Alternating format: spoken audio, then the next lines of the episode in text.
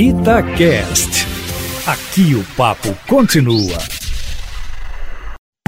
Itatiaia Carros, com Emílio Camanzi. Emílio Camanzi, a Volkswagen não quis esperar o fim da pandemia e já mostrou a cara do Nivus. E que carro, hein, Emílio? Para mim, um dos mais bonitos da marca dos últimos anos. E para você, hein? Boa tarde. Boa tarde, Júnior, e a todos que nos ouvem aqui na Itatiaia. E até que enfim a Volkswagen revelou oficialmente seu mais importante lançamento para este ano, o Nivus. Foi uma apresentação mundial do modelo global feita virtualmente pela internet. Teve poucas informações, mas mostrou como é o novo Volkswagen que chega às concessionárias em julho.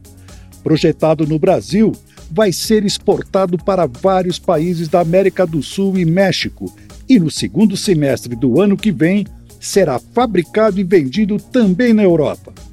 Ele inaugura um novo segmento, o de SUVs coupé, aqueles com o teto caindo na traseira. Por isso tem uma pegada esportiva e identidade própria. E não é exagero dizer que é o Volkswagen mais bonito dos últimos anos. Como ainda não tem carro no pátio, porque a produção, por causa do coronavírus, só começa na segunda quinzena de junho, a marca não fechou os preços mas deverão ficar entre os do Polo e do T-Cross, ou seja, uma faixa de 80 a 115 mil reais com todos os opcionais.